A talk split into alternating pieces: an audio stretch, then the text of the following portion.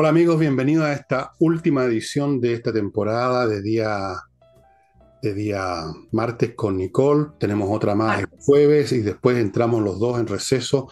Nicole sale a, de vacaciones y yo me quedo descansando, cambio de sillón de lectura en mi casa.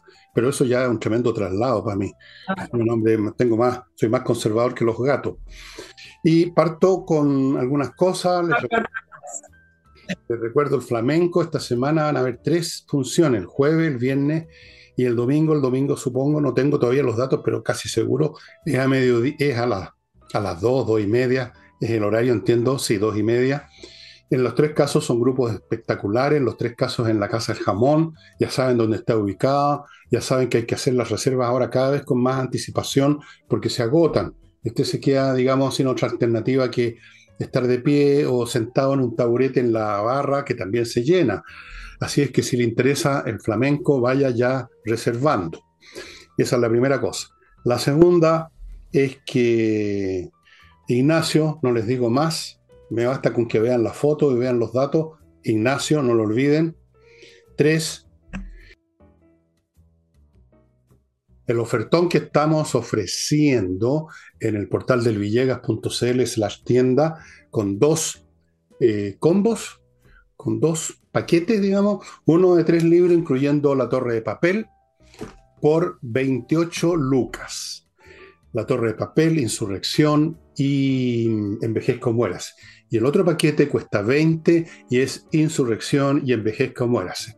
Una buena opción para llevar, créame que yo no lo estaría diciendo si no me sintiera seguro que son libros que le van a gustar por una razón o por otra, de eso estoy convencido. O sea, no por nada Insurrección hicimos cuatro ediciones y dos reimpresiones, no será por casualidad. Así es que ahí están, entre al sitio, no olvide que la entrega es muy rápida en Santiago, más o menos un día, y en provincia un par de días. ¿Qué más les tengo que decir? Ah, recordarles que ya les acabo de decir que este sábado es mi último programa de esta temporada el sábado cultural, donde le voy a decir farewell, goodbye, au revoir, auf Wiedersehen. En todos los idiomas se los voy a decir en hebreo, en latín, en griego, antiguo y moderno. 20 idiomas les voy a decir auf Wiedersehen. Y entramos en materia. Dispare, señora. Sí, eh, vamos a hablar con el tema político, porque ya queda una semana para la inscripción de los nuevos consejeros constituyentes. Ahora, hay, dos temas acá que, analizar, Fernando, y vámonos con el tema de Bachelet versus el presidente Ricardo Lago. Algunas frases ahí podrían ser como, cría cuervo y te sacaran los ojos, porque en la disputa de ir en una lista única o en dos, listas terminó siendo una disputa entre el bacheletismo y el, laguismo, si es que, si es que, si es que existen. ¿Se acuerdan? Eh, laguismo. En ese momento el laguismo, el bacheletismo. Bueno, bacheletismo en realidad es como esta red de poder que fue tejiendo eh, Michelle Bachelet con su núcleo más cercano. ¿Se acuerdan hace unos programas atrás que se hablaba del avance del socialismo democrático? Y acá planteé y te dije, Fernando, en el análisis, no está avanzando el socialismo democrático, están avanzando la red de poder de operadores políticos de Michelle Bachelet a través de Ana Uriarte. Y me parece que esta negociación está confirmando exactamente eso. Eh, no se trata del socialismo democrático, se trata de que finalmente el Partido Socialista, en la corriente de Michelle Bachelet, avance en el gobierno. Ahora, ¿qué quedó claro con esto de la, de la negociación? Que, Bachelet, que era la bala de plata el fin de semana, eh, la misma bala a la que recurrieron en último momento para que grabara un video en eh, apoyo a Gabriel Boric, ¿se acuerdan? Para la segunda vuelta. La misma la que al final, al final le pidieron que grabara un video para el apruebo. Bueno, a la misma le pidieron, por favor, por favor, que se presentara ante el, eh, el, el Partido Socialista y llamara a esta lista única que va, así como ella lo plantea, desde el PC hasta la democracia cristiana. ¿Qué es lo que es eso? La nueva mayoría, la nueva mayoría que no, que no resultó. Bueno, ese es el llamado que, que, dijo eh, Michelle Bachelet que iba a aceptar en caso de que fuera esa lista ir como candidata a consejera constituyente. Y en vez de aglutinar y atraer su molino y crear esta especie de nueva mayoría 2.0, al final lo que hizo fue dividir más, porque al otro lado le salió el presidente Lagos, que se presentó en la reunión del partido del PPD, eh, instándolo a mantener dos listas. El argumento es que eso fortalece al gobierno, porque así sumarían más votos de la centroizquierda. Pero en realidad, usted y yo y Fernando y todos sabemos que no se trata de eso, se trata de no verse eh, hundido en eh, la aprobación que tiene el presidente Boric y su gobierno. Esta vez el presidente Lago, a diferencia de lo que fue con el apro rechazo, que fue, acá también lo comentamos, muy ambiguo y todos decían, oh, por fin habló el estadista, y, y en realidad el presidente Lago para el apro rechazo fue un, líder bastante ambiguo y eh, daba un paso para adelante y cuando lo presionaban un poquito daba dos pasos atrás decía, no, no es que yo esté por el rechazo. Bueno, a mí nunca me pareció que esa figura fuera de estadista, que planteó grandes cosas, pero en esta oportunidad en el PPD sí fue bastante más claro, no sé si duro, pero más claro, hablando de que efectivamente hay dos almas en el gobierno y que una no es democrática. No lo dijo exactamente así, pero fue lo que dijo, y eso ha motivado a que el PPD siga en la postura de una lista separada eh, y ya firmó prácticamente con él la democracia cristiana. Aún queda, tú sabes, Fernando, el último resquicio el último eslabón, que es ofrecer más cargos de gobierno, porque el Partido Socialista, que aún le falta eh, decidir la lista única o irse con el PPD en el eh, comité político que ya viene, eh, todavía hablan de este cambio de gabinete, pero no hablan de eso, sino que cambio en la correlación de fuerzas. En conclusión, Michelle Bachelet nuevamente no, no, no fue la que movió la aguja no fue la que movió los partidos políticos y el Partido Socialista, con esto termino, se transparenta en su posición. Para todos aquellos que creen que el Partido Socialista es un, eh, un filtro a las ideas radicales del gobierno, con una minuta que circuló el fin de semana, queda claro que el Partido Socialista va en la línea de las mismas ideas y en el mismo programa que muestra y que espera eh, tramitar y que espera aprobar el presidente Boric, apruebo dignidad y el Partido Comunista completo.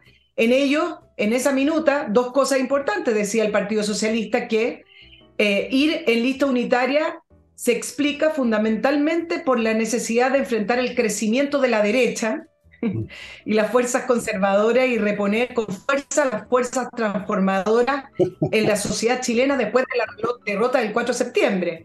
Apoyamos al presidente Boric porque es lo que el país necesita y lo hicimos porque era la alternativa de cambio que Chile necesita para que quede claro cuál es el partido socialista que está. Esta gente nació y va a morir enredados en el palabrerío y esto se nota en todo lo que hacen y cómo describen la realidad. O sea, para esta gente existe las fuerzas transformadoras, que por supuesto suena bien, eh, es una palabra que gusta, a mí me encanta la palabra transformación, y por otro lado las fuerzas de derecha conservadoras. Bueno, yo también tengo, y tú y todos tenemos libertad para conceptualizar y verbalizar de un modo distinto, podemos decir, por un lado están las fuerzas demoledoras del país, arruinadoras del país, y por otro lado está la gente que quiere mantener este país funcionando. Esa es otra forma de plantear la cosa que me parece bastante más realista, porque las transformaciones que hemos visto hasta el momento de este gobierno han sido ruinosas, y eso que hemos visto muy poca, porque les fracasó la proposición constitucional. con, con, su sola presencia han hecho daño, con sus solos avisos han hecho daño, y ahora van a hacer daño con la reforma tributaria que va a ser desastrosa para la economía. Entonces, no son transformadores, son demoledores y los otros no son derechistas. Aquí no hay 8 millones de derechistas en este país que votaron rechazo. Ah, quizás haya 8 mil derechistas con cueva. Aquí hay chilenos que no quieren que nos destrocen el país y que ven a un gobierno que lo está destrozando en parte por su ideología y en parte por su incompetencia. Esa es la verdadera, creo yo, división que hay en este momento. No las fuerzas transformadoras, revolucionarias, y por otro lado los momios reaccionarios, fascistas, fascistas. No, señor. Estos socialistas yo los conocí en la universidad, los conocí, no en el colegio, pero sí en la universidad, son siempre los mismos, viven dentro de esta, de esta burbuja palabrera y nunca jamás han visto el mundo. Yo lo vi durante el gobierno de Allende, hasta el último día creían que iban a salir adelante con sus planes, no veían lo que se les venía encima lo vi en elecciones en la universidad, en cosas locales previas al, tema Allende y, sin importancia, en elecciones de rectoría, la misma cosa. No ven, no ven ni con la realidad, sino que ven folletos, los aprenden de memoria, los terminan recitando, como quien recita Dios te salve María, llena eres de gracia, y con eso se las arreglan de por vida.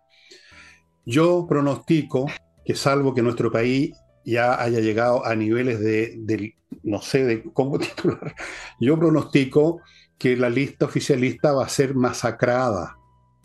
No veo ninguna razón por la cual vayan a tener mejores resultados que con el apruebo. No, lo, no veo por dónde. Así vayan a ofrecernos, ya nos han ofrecido todo, ¿no? Nos han ofrecido su revolución y a los, a, los del PPD les van a ofrecer pega de andar ya la señora Uriarte con una un bolsón con pega repartiendo para ver si los convence de la lista única, pero yo creo que en el PPD hay gente inteligente, Girardi a uno no le gustará mucho quizás, pero es un tipo inteligente, que no se van a embarcar en esa nave que ya está haciendo agua en el muelle. Ya en el muelle está escorando ya. No se van a subir ahí, no se van a embarcar.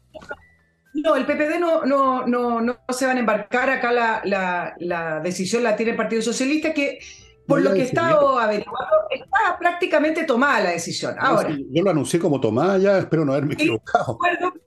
De acuerdo, porque lo hablamos. Espero haberme equivocado en realidad. Ojalá me, haya equivocado. ahora, preguntémonos por qué el Partido Socialista, además de esa afinidad ideológica y programática que, comentaste, Fernando, y que acá estuvimos explicándolo, ¿por qué también, del punto de vista electoral, decide irse con una lista oficialista que eh, hace bote, agua, o sea, perdón, hace agua en el bote, perdón, y por ejemplo, con aprobaciones tan paupérrimas, hoy día salió por ejemplo, eh, en la última academia, que el 85% de las personas consultadas piensa que Boric no tiene experiencia para gobernar, 68% piensa que tiene un mal equipo, 68% no le cree al presidente, es decir, no cumple lo, lo que promete. Eh, el nivel de confianza hacia Boric llegó a 31%. Es decir, cualquier lista del Partido Socialista con apruebo dignidad es la lista del presidente Boric.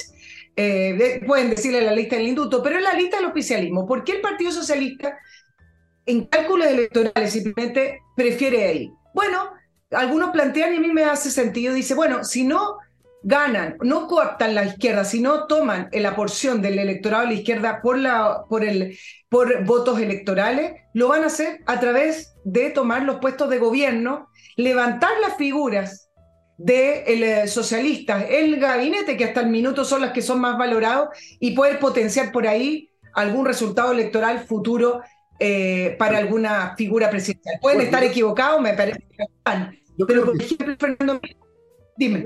Yo creo que están en esa lógica, efectivamente. Ya no pueden conquistar a las masas, pero pueden conquistar los pitutos. Una vez, ese, es un proceso que se ha visto en todos los, partidos. Mira, la DC pasó por lo mismo.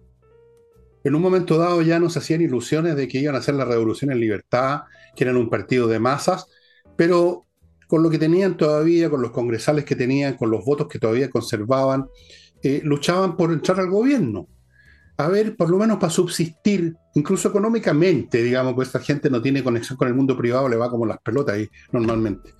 Entonces, cuando ya están, sus ambiciones ya no son épicas en términos de movilizar al país, de ser elegidos por el país para un gran programa, sino que sus cálculos son de agarremos la mayor cantidad de, de pegas posible y después vemos qué se hace. Por último, nos jubilamos con los bolsillos forrados. Eso es otra manifestación de que están en una etapa terminal, yo lo dije en el programa de ayer, que están en el mismo tobogán que condujo a la ruina primero el Partido Radical hace un montón de años, luego la democracia cristiana en un proceso que tomó unos 10 años, creo, y ahora están en ese proceso, pero va a ser más rápido el Partido Socialista. Y ahora voy a entrar al tobogán de mis primer bloque, estimados amigos. Les quiero recordar un software financiero, el de para manejar empresas de todos los rubros y tamaños. Se llama Kame ERP. Sirve, para empezar, si usted está ganando o perdiendo plata, parece broma, pero a veces no se sabe porque no es tan simple como estar en una caja cobrando, ¿no? En una empresa, no es tan sencillo. Eh, ¿Cuánto deben los clientes? Sirve para facturar electrónicamente, revisar estados financieros globales, controlar stock, otra cosa que se suele perder de vista, procesar remuneraciones, eh, integrarse con los bancos, con el servicio de impuesto interno, un montón de cosas con CAME ERP. Yo le sugiero, si usted tiene una empresa, que eche una mirada a todo lo que puede obtener con este software. Continúo con Edifito, que en este caso tienen un software para administrar edificios, específicamente edificios, y realmente por eso que se llaman Edifito. y realmente tienen, el software es muy bueno, está instalado en miles de, no los edificios mismos, sino que en quienes administran edificios en Chile y en América Latina. Edifito. Sigo con Invierta en USA, que les recuerda, amados hermanos, que les facilita enormemente sus inversiones en bienes inmobiliarios en Estados Unidos, les abre cuenta en bancos norteamericanos, les consigue crédito, les consigue vice-residencia, un montón de cosas, pero sobre todo y además el servicio de postventa, porque no es lo mismo comprar un terreno en Estados Unidos que comprarlo en Chile. Los problemas se complican si usted está a la distancia. Ellos se hacen cargo de la postventa, es insuperable. Inviertanusa.cl. Y termino este bloque con KM Ticket, el outlet para sus pasajes aéreos. Ahora les llaman outlet, yo no sé cuándo inventaron eso, eso los trajeron de Estados Unidos. Digamos que es donde usted compra sus pasajes aéreos con los mejores precios del mercado, va a la segura y mm, si sigue a KM Ticket en Instagram, en una de esas puede ganarse un pasaje gratis a Río de Janeiro. Volvemos con Nicole. Estaba preguntando cuando hacían las menciones ¿Cuánto podrá estar arrepentido el presidente Lago en su minuto cuando tuvo que elegir entre Soledad Alviar y Michelle Bachelet?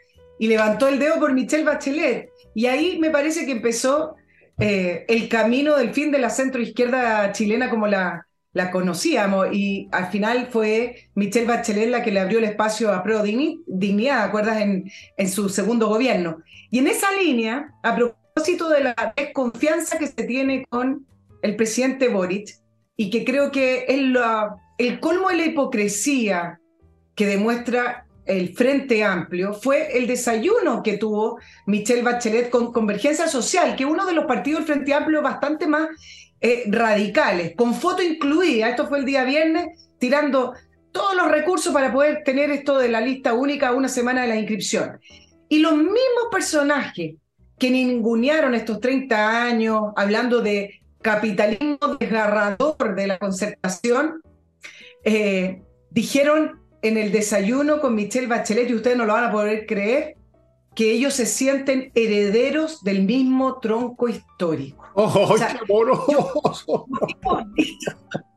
qué yo, no sé si uno llora, se ríe o realmente uno se cuestiona qué clase de mentirosos tenemos en la moneda. O sea, tenemos mentirosos por todos lados. Pues en este momento. Dale, Nicole.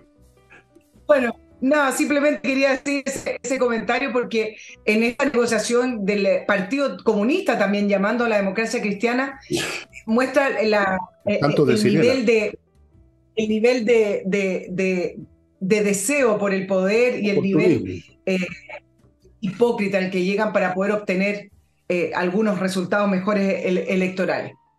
Bueno, está bien. Dale, dale. No, te iba a decir, a propósito de, reflejar ya las voluntades y las reales intenciones, yo creo que uno de, eso es el tema de la ISAPRE, que es uno de los grandes temas.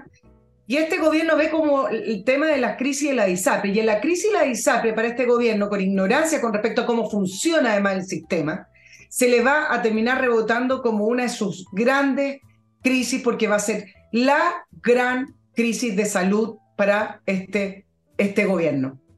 ¿Me ibas a decir algo? No, no, no, no. Va a ser todo lo que hacen, todo lo que tocan se convierte en crisis. Para que no tuvieran más crisis tendrían que jugar al 1, 2, 3 momia, que más o menos lo están jugando ya. y lo están jugando con la ISAPRE, quieren que se derrumben sola, porque ese es el programa marxista comunista que tienen, pues echar abajo las instituciones, echar abajo el modelo, las ISAPRE son parte del modelo, hay que echar abajo la FP, las ISAPRE, la educación particular, tomarse las Fuerzas Armadas, que en eso están como locos tratando de hacerlo. Tengo más información, pero lo voy a dejar en reserva para algunos amigos nada más. Eh, lo lamento, pero es así.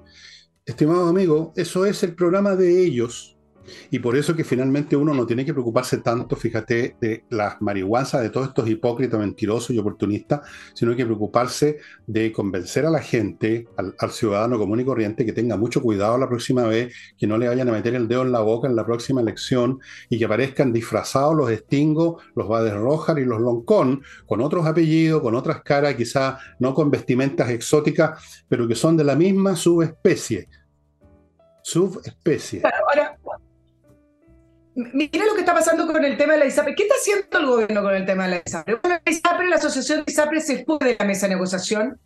Eh, golpearon la mesa, si quieren ponerlo en esos términos, porque simplemente era una pérdida de tiempo y el gobierno no llegaba con ningún tipo de medidas concretas, ya, pero a la vez decía, bueno, estamos dialogando, ven que somos abiertos, etc. Hoy Marcel volvió a criticar, claro, hoy Marcel volvió a criticar a la ISAPRE diciendo que ellas no pueden exigir acciones del gobierno eh, que les corresponde colaborar y parte de la estrategia del gobierno es decir, bueno, esta crisis no fue creada por este gobierno del presidente Boric, sino que viene mucho más atrás. Algo que para, para efectos de, la, de los afiliados, para efectos de la gente, da lo mismo si empezó atrás o un poquito más atrás o un poquito más adelante. Quien está a cargo hoy del gobierno tiene que presentar resultados y tiene que presentar soluciones a, grandes crisis. Ahora, el MinSal lamentó que la ISAPRE abandonara en el camino el entendimiento, etcétera. Qué hipócrita. El punto, mira lo que hace el gobierno. El gobierno dice, pero si nosotros no estamos haciendo cargo. Entonces, ¿qué presentó? Su plan, que va a entrar el proyecto en marzo, su proyecto para fortalecer FONASA creando una tercera modalidad con afiliados de las ISAPRE. Ustedes me están hablando de la misma FONASA donde salieron hace cuatro días atrás, nuevamente la cifra de personas que han muerto esperando atención del Estado. Son más de 40.000 personas, no cualquier enfermedad, sino que 40.000 personas esperando atención del Estado en enfermedades auge, que supuestamente las enfermedades auge están aseguradas en su atención. Por tanto, estamos hablando que en el mismo sistema donde mueren chilenos esperando atención, el, eh, eh, gobierno, el presidente Boric quiere eh, ingresar en esta tercera categoría a los afiliados de ISAPRE para poder atenderlo. Entonces, ¿qué es lo que dice el gobierno? No vamos a dejar solo a los afiliados porque ese es nuestro interés. Es decir, ah, dice no vamos a dejar solo a la gente. Pero dejar caer la ISAPRE es dejar solo a las personas. Entonces, no hay que quedarse con la retórica de que el gobierno está trabajando por las personas ellos están trabajando para poder crear los cimientos del seguro universal, que es lo que ellos quieren, nunca han dicho lo contrario. Por lo tanto, el tema de la ISAPRE se ve muy complicado, me parece que va a ser una de las grandes crisis llegando en marzo, eh, y además porque le espera demandas internacionales, porque recuerden que hay dos ISAPRE, hay más, pero hay dos que pertenecen a fondos internacionales que ya establecieron unas demandas contra el, el Estado chileno. Ahora, es bien complicado también desde el punto de vista ideológico, aparecer en el gobierno como una especie de rescate de la ISAPRE. Me parece que esa foto para el presidente Boric es intolerable, pero él debería y su gobierno rebuscar una fórmula para poder ayudar a que la ISAPRE no caiga. Es imposible, por eso que he dicho hasta el cansancio, perdonen que me reitere y me repita, que este gobierno es inviable. No pueden, ver en esto y en nada se quedan armando mesas donde no se llega a ninguna parte, que son una comedia, una farsa mediática, porque no pueden hacer, no pueden hacer la revolución y no pueden gobernar, digamos, de forma normal porque o por razones ideológicas o por incompetencia. Entonces no hacen nada salvo organizar y llamar a mesas, donde no se llega a ninguna parte. Se sientan se miran y hablan, no sé, de qué hablarán, francamente, no llegan a ninguna parte. Es inviable, este es un gobierno inviable y también podríamos describirlo como una empresa de demolición, porque esa inviabilidad entraña la demolición con su, la sola presencia del el sistema institucional chileno, de todo aquello que todos vivimos durante los buenos años que vivió Chile, a pesar de los problemas durante la concertación. Ahí están las cifras, no, repitamos, cada cual tiene su experiencia, sus años. Yo no creo que haya nadie que crea que ahora se está viviendo mejor que en los años de la concertación. No creo que haya nadie tan estúpido o tan loco o tan ciego que crea eso. Entonces, la pregunta que me hago una y otra vez, ¿quién va a parar a estos necios?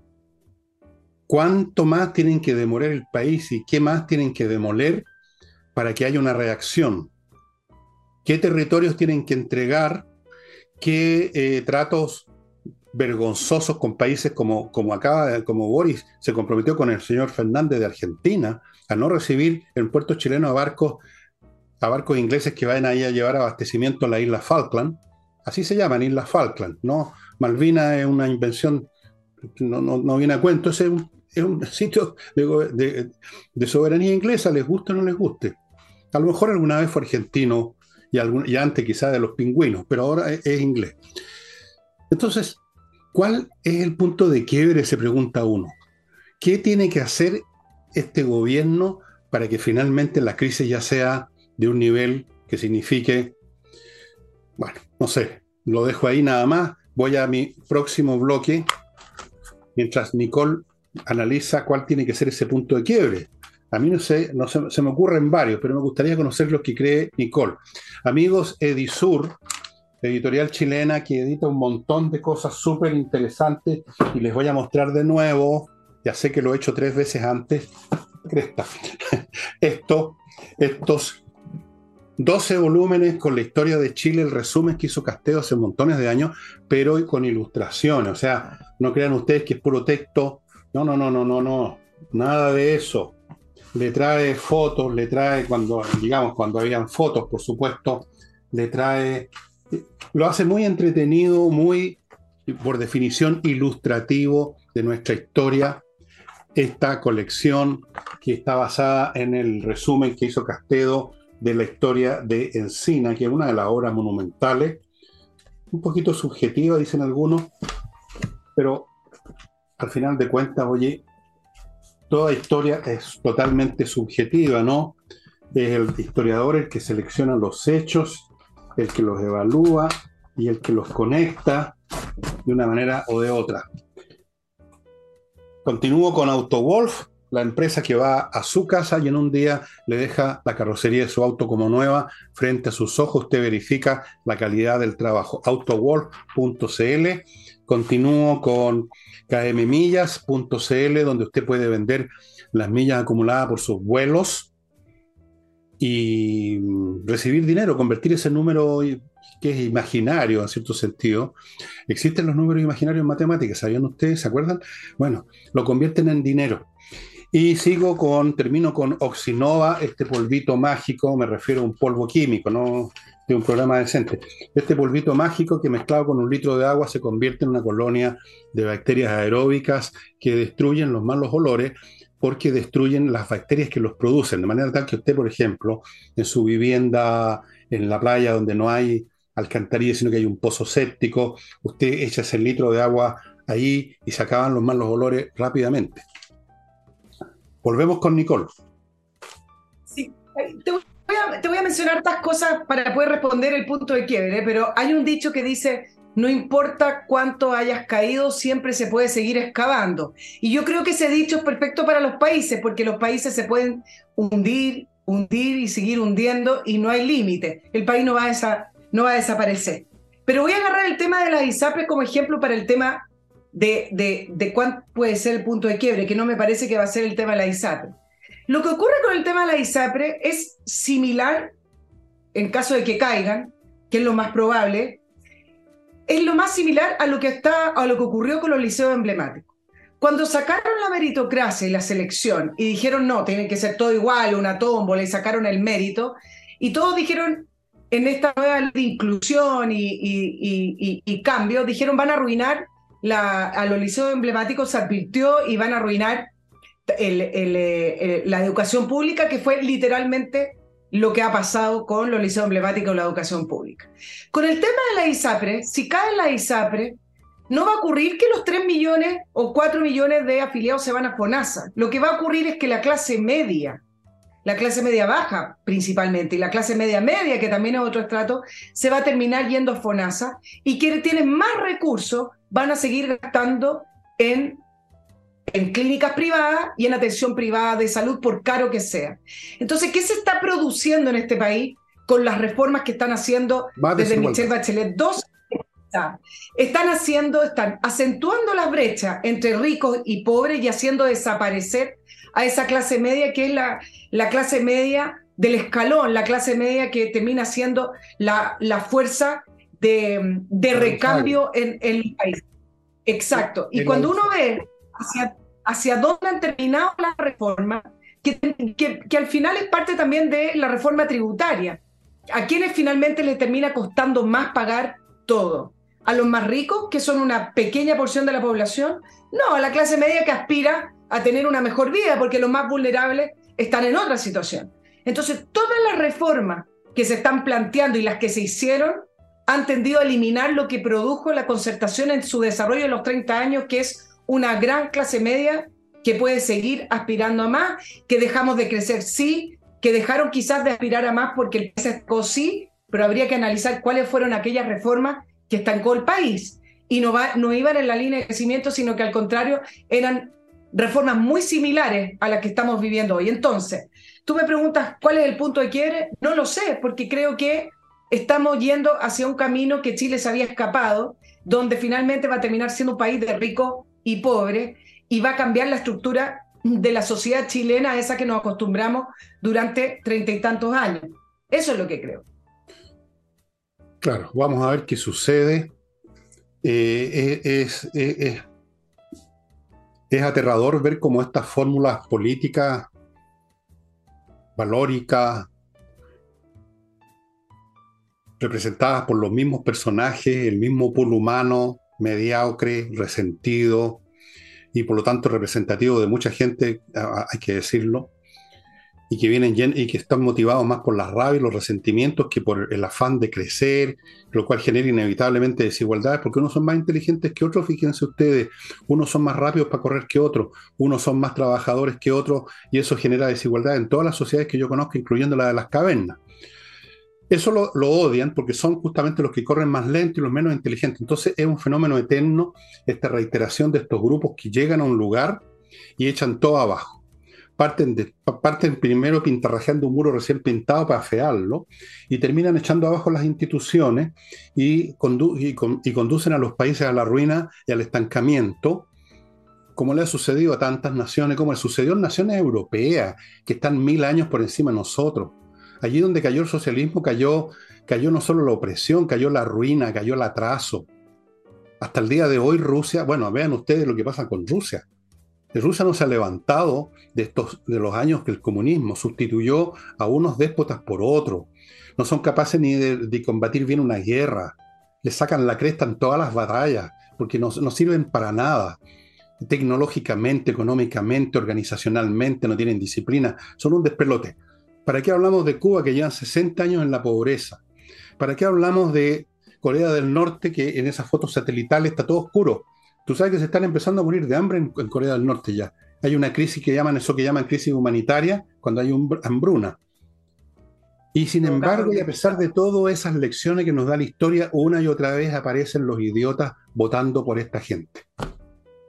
Yo dejé de ser amigo de varios de esos idiotas, por esa razón, porque ya no tuve paciencia para aguantar los argumentos tontos que me daban para justificar, oye, no, lo que pasa es que son socialdemócratas, si es que este país necesita reforma, oye, y además que el otro es un nazi, un fascista, va a invadir Polonia el otro día.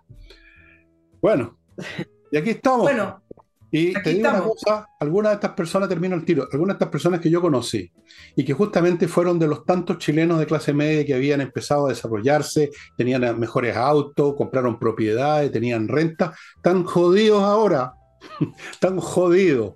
Se perdieron su renta, se perdieron todo, y ahí están. Entonces, ahí están. Ahí están, jodidos. Mira, políticamente de lo que estábamos conversando, miremoslo desde el punto de vista, bueno, ¿Cuál sería el punto de quiebre? Una alternativa es tener un contrapeso, ¿no?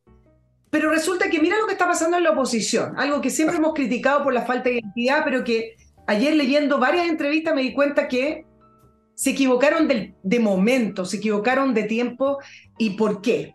Porque resulta que hoy es momento de defender el sistema ISAPRE. Yo sé que las ISAPRE se han portado mal, yo no soy una defensora de la ISAPRE. Por muchos años contaron con la venia del sistema político para hacer lo que se les daba la gana. No quiero ni entrar en el tema del financiamiento de la política, pero el tema, sí, sabemos, las ISAPRE se portaron mal, ok, pero ese momento ya pasó y en este momento, ¿qué tendría que hacer la oposición? Defender el sistema, porque está defendiendo al final de cuentas un sistema de libre elección donde tu 7% podría irse a un ISAPRE o FONASA, etc.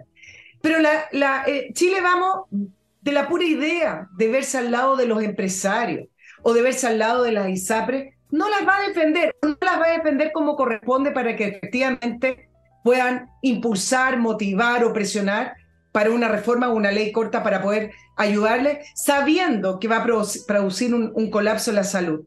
Entonces, en la búsqueda de identidad de, la oposición, con tal de diferenciarse del Partido Republicano, se convirtieron en una especie de, quieren ser una especie de centro izquierda que ya no es el momento. Mira, yo leía, lo voy a hacer corto, una entrevista al secretario general de Renovación Nacional, eh, Diego Chalper, donde hablaba que el, crecimiento económico ya ahora entendimos, ahora entendimos. El crecimiento económico no es suficiente. La libertad necesita condiciones mínimas, es decir, que, que, el Estado te meta la mano para poder eh, ofrecerte esas condiciones mínimas que el Estado chileno tiene los recursos, pero no lo hace porque es incapaz. Eh, habla de congeniar la libertad económica con justicia material. Bueno, leyendo esta entrevista, uno se da cuenta que llegaron tarde a esto, porque Chile no está creciendo. Entonces, cuando hablan de que el crecimiento no es suficiente, ok, se entiende, pero tenemos que volver a crecer. Entonces, va a, finalmente Chile Vamos a transformarse en una centroizquierda defendiendo ideas trasnochadas, porque Chile hoy necesita otra situación. Chile necesita volver a crecer, volver a creer en la meritocracia, volver a creer en la libre elección y volver a creer en los subsidios y una serie de situaciones que produjeron desarrollo chino.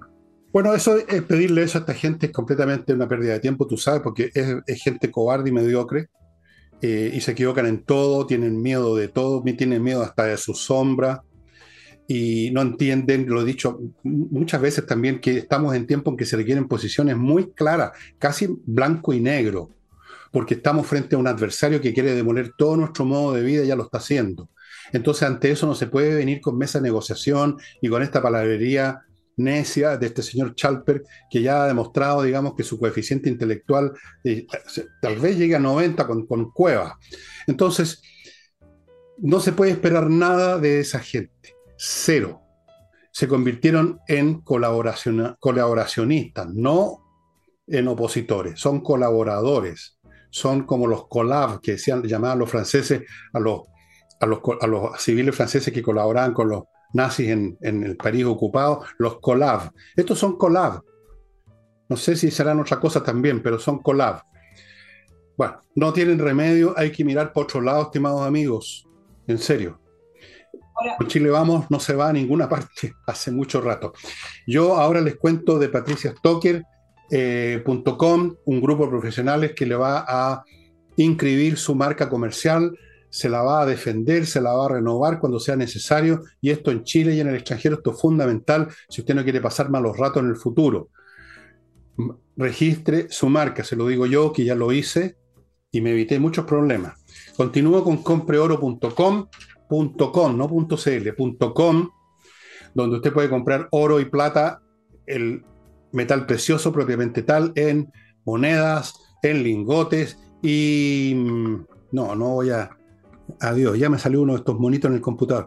Eh, oro, plata, una estupenda reserva, un objeto que usted tiene en sus manos, lo lleva donde quiera y lo vende donde quiere, ya no depende de los altibajos de las bolsas. Compreoro.com, entre al sitio y ahí ve los lugares donde se compra. Continúo con Duemint, la plataforma que transformó la manera para gestionar las cobranzas. La cobranza es el corazón de una empresa. Si usted no cobra, el que no cobra no mama y el que no mama es un gil, como decía Carlos Gardel. Plataforma en línea que entrega herramientas que permiten mejorar en un 70% el cobro y de hecho ya hay más de 700 empresas que están usando esta plataforma, Due Mint. Y termino este bloque con Entrena Inglés, que les advierte que este 31 se acaba la promoción que les he estado diciendo de estas 24 clases del verano a 390 y tantas lucas. Eh, ¿Cuánto es 395? Algo 398 por ahí. Se acaba el 31, así que si usted quiere aprovecharla, entre ya a entreninglés.com. Y, y, y, y Voy a decirle una cosa internacional ahora para cambiar un poquito el, eje, el vector. Les quiero hacer un pronóstico lamentable. De este, en este año, o el próximo, o a lo más tardar el 25, vamos a tener una o dos guerras más en este mundo. Se lo doy firmado. Lo vi en mi sistema de pronósticos que no me ha fallado nunca hasta ahora. Va a explotar una guerra o dos guerras están todas las señales, no hay dónde perderse, uno no quiere que ocurra, cuando uno no quiere que ocurra algo se niega a ver los hechos, pero los hechos están ahí. Y esto muestra cómo los que estaban diciendo que ya las guerras se habían acabado, que venía la paz universal, el fin de la historia, cada vez hay menos guerras, una vez más esos expertos se equivocaron. Ya tenía razón en el año, a ver, en el año 400 y tanto antes de Cristo, el historiador griego Tucídides ya dijo, escribo este libro para las futuras generaciones porque mientras los hombres sean lo que son, se van a repetir las mismas condiciones que llevan a las guerras, tal cual calcado, estimados amigos. Así que no esperen un 23 mejor que el 22, sino que peor en términos internacionales. La cosa por Ucrania y Rusia, por ejemplo, está ya era mala, está peor, los rusos están tirando todo lo que les queda a la parrilla. Están muriendo por miles, han muerto más de 125 mil soldados rusos, no sé cuántos ucranianos, puede ser una cantidad más o menos parecida. Ha sido un desastre, ciudades en ruina y eso no va a parar. Al contrario, está creciendo Occidente a pesar de todos sus miedos y sus vacilaciones. Están metiendo más armamento, ahora van a llegar los tanques, luego llegan los aviones de combate. Bueno, esto se ve bastante oscuro y en Irán ya recibieron los primeros saludos del año 23 de parte de las Fuerzas Armadas israelitas con un ataque de drones que destruyeron varias fábricas de armamento. Los iraníes, por supuesto, mentirosos seriales, dijeron que no, no pasó nada, se rompió un techito por ahí. Vean ustedes las imágenes de video, la destrucción que hubo desde satélite. Ya, eso es por ahora en lo internacional. Nicole cierra la parte nacional. No, no, ¿por qué? Si te voy a complementar lo que, lo que está hablando, no, yo no hago pronósticos de guerra, solo les puedo agregar más información con respecto hacia dónde se está moviendo el mundo y principalmente en el Asia-Pacífico, que fue una de las consecuencias también de la invasión de Rusia a Ucrania, pero también el hecho de que China se haya estado posicionando de una manera muchísimo más amenazante desde el punto de vista militar y de, su, de, sus objetivos tan claros que su expansión. ¿Cuáles son los ejemplos de cómo se está rearmando el Asia Pacífico y que está saliendo de un status quo que llevaban por décadas? Por ejemplo, Japón es uno de los grandes ejemplos. El 16 de diciembre aprobó los más importantes cambios en su política de restrictiva militar que tenía de décadas, que quedó después de la Segunda Guerra Mundial. Y la titularon la nueva estrategia de seguridad nacional, que va a duplicar su gasto militar y que le va a agregar unos alrededor de 315 mil millones en cinco años a su presupuesto. Esto es alrededor de un 2% del PIB. Además, ya avisaron que van a desarrollar una nueva capacidad de contraataque que le va a permitir realizar ataques de represalia en territorio enemigo. ¿Por qué? Porque después de la Segunda Guerra Mundial, todos hablan de la constitución pacifista, pero como eso tampoco es tan real, de a poco Japón igual fue incorporando ciertas medidas de defensa.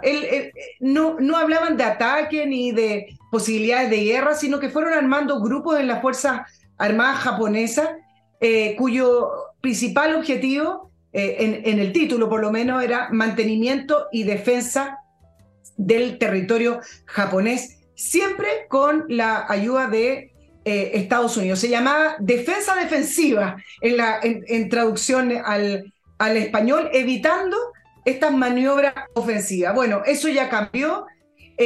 Japón llevaba muchos años hablando de la amenaza de Corea del Norte. Hace muy poco, Corea del Norte probó un misil que pasó por sobre Japón eh, pero hoy, eh, en, este cambio importante en la Constitución, ya no hablan de la amenaza de Corea del Norte como el número uno, sino que posicionaron a China como la, la gran amenaza. ¿Qué otros países dijeron, bueno, si Japón lo está haciendo, por algo será y nosotros también? Corea del Sur también eh, ya avisó, informó que va a aumentar su presupuesto de una manera importante y Taiwán, que obviamente ha visto que la posibilidad de invasión china hacia Taiwán es cada vez más probable. Incluso hay un informe norteamericano de, las Fuerzas Armadas norteamericanas, un informe de inteligencia que habla de el 2025. Y uno dice, bueno, falta, que no falta tanto para el 2025. Y recuerden que hubo un informe de defensa norteamericano, de inteligencia, que hablaba de la invasión Rusia-Ucrania y no se equivocó en las fechas. Por lo tanto, eh, si se dan ciertos factores obviamente, según cómo se siga desarrollando la guerra entre Rusia y Ucrania, 2025 sería la fecha para invadir Taiwán. Por lo tanto, ese es el escenario en el Asia-Pacífico y cuando se empiezan a armar los países, produce un efecto dominó en el resto de los países que dicen, bueno, si ellos lo hacen, nosotros también necesitamos. Te voy a dar un ejemplo en Europa ahora. Polonia. Polonia está invirtiendo una cantidad inmensa de recursos, se está militarizando de una manera, bueno, los polacos tienen muy buenas razones para detestar y temer a los rusos por su historia, lean un poco de historia de Polonia del siglo XVIII en adelante, todos los problemas que han tenido con los rusos, se están militarizando a un nivel impresionante con una rapidez tal que el próximo año o subsiguiente van a ser la fuerza militar más poderosa de Europa, varias veces superior a Francia, Inglaterra y Alemania sumados, Polonia. Suecia están en lo mismo, Finlandia, países de los cuales nunca uno imaginó que se iban a armar, países que se estaban desarmando. Alemania se estaba desarmando y a pesar de todas las dificultades que ha puesto el canciller Scholz, que es un tipo muy doble, Alemania también está empezando con muchos con muchos refunfuños, pero se están empezando a también a militarizar. Se acabó esta narrativa épica de un mundo globalizado que se dedica a puro comerciar y hay paz y solamente hay unos grupos terroristas aquí y allá, pero que uno los puede exterminar como, como, como si fueran chinches con, con flit. No, se acabó eso. El mundo se está militarizando y todas las tensiones que estaban a fuego lento en todas partes van a explotar como sucedió en Europa luego de la década de los 30, la edad oscura que llaman del, del siglo XX en Europa, explotó con la Segunda Guerra Mundial, a mí no me cabe ninguna duda que esto va a ocurrir. No veo por qué lado esto podría evitarse. No lo veo, realmente. Y si a ustedes les parece imposible imaginar una cosa así, yo les pregunto, ¿un día antes de la invasión rusa a Ucrania se habían imaginado eso? ¿Un día antes de los desastres en Chile en octubre del 19 se habían imaginado eso? No hagan, no pongan mucha confianza en lo que en la rutina diaria, que no pasa nada, porque las cosas pasan, se acumulan subterráneamente, sube la temperatura y llega un momento que la bomba explota. Y yo creo que vamos a ver eso esto, en los próximos años, entre este año y el 25, vamos a ver novedades. De hecho, yo creí que lo ibas a mencionar, hay un almirante, creo que un almirante eh, norteamericano que ya mandó un memo sobre esto, dice va a haber guerra con China el año 25, hay que prepararse para eso. Y no es el único. Se están preparando todos los generales norteamericanos, se está preparando todo el mundo para enfrentar a los chinos. Y sobre China, entre paréntesis, creo que va a ser un programa especial el próximo sábado porque ese país está enfrentando el colapso demográfico más grande de toda la historia humana. Pero ya se los voy a contar el sábado. Al punto que hay algunos que dicen que China entera va a colapsar en los próximos, en muy pocos años más. No sé, pero es interesante el tema. Y ahora el último bloque, amigos espacioajedrez.com, ya prácticamente no van quedando artículos, pero puede que quede uno que otro por ahí, siempre hay algo. Acuérdense que eh, estos productos que están a precios de huevo están con tres membresías a distintas actividades en Espacio Ajedrez, es una tremenda oportunidad, pero parece que comprar uno de estos artículos. Continúo con Hey, el corredor que realmente está vendiendo hoy en día bienes inmobiliarios en un mercado muy difícil, y Climo, miclimo.com, su Summer Week termina el 31, o sea, mañana. Todavía tiene tiempo para adquirir estos equipos con los beneficios que están ofreciendo en la Summer Week. Nicole, hemos llegado... No alcanzo entonces. ¿Qué, tenías, ahí? Solo poder decir que el gobierno deja enero, porque ya ustedes saben que el presidente Boric está de vacaciones, va varios ministros de vacaciones. Tiene que descansar el pobre. Todas las reformas que hubiera esperado que se avanzaran, que son las importantes con respecto a seguridad principalmente, o, medidas pro crecimiento, pro mercado eh, o pro productividad, no se avanzó prácticamente nada. Y sin embargo, pasito a pasito, y por eso el ministro Marcel está tan empoderado, tan, tan feliz se le ve dando entrevista, pasito a pasito finalmente se aprobó la idea de legislar la reforma tributaria sin ningún cambio en la Comisión de Hacienda de la Cámara de Diputados. La, oposición ahí no es mayoría, pero va a entrar sin indicaciones prácticamente, tal cual como la plantea el gobierno, la reforma tributaria va a entrar a discusión. Y esta reforma tributaria, para todos los expertos, o por lo menos para los economistas, dicen que va a producir muchísimo más daño de lo que produjo la reforma de Arena y Michelle Bachelet II. Avanzó la reforma previsional, avanzó tal cual la idea de legislar Después plantearon que iban a hacer mesas técnicas. Se le pidió al gobierno información con respecto a alguna, cuáles son sus objetivos con la reforma previsional, es decir, las tasas, las tasas de reemplazo. Y no fueron capaces de entregarlas. Dijeron que las simulaciones eran voluntaristas, es decir, producían ejercicios matemáticos para poder producir resultados, para poder justificar la reforma y que no eran ejercicios matemáticos reales de la vida real, etc. Le preguntan a la ministra Mira que la, también acá la hipocresía. Le preguntan a la ministra Jara por qué no aprovechan también de legislar la edad de jubilación, que hay que subirla, que es urgente. Y dice que no es el momento, pero sí es el momento para hacer todas las otras reformas. Avanzaron las 40 horas laborales. Entonces, miren el cuadro que se está configurando si bien no avanza el gobierno en, reformas de seguridad, que tampoco creo que les importe tanto, avanzan en las reformas que les importa.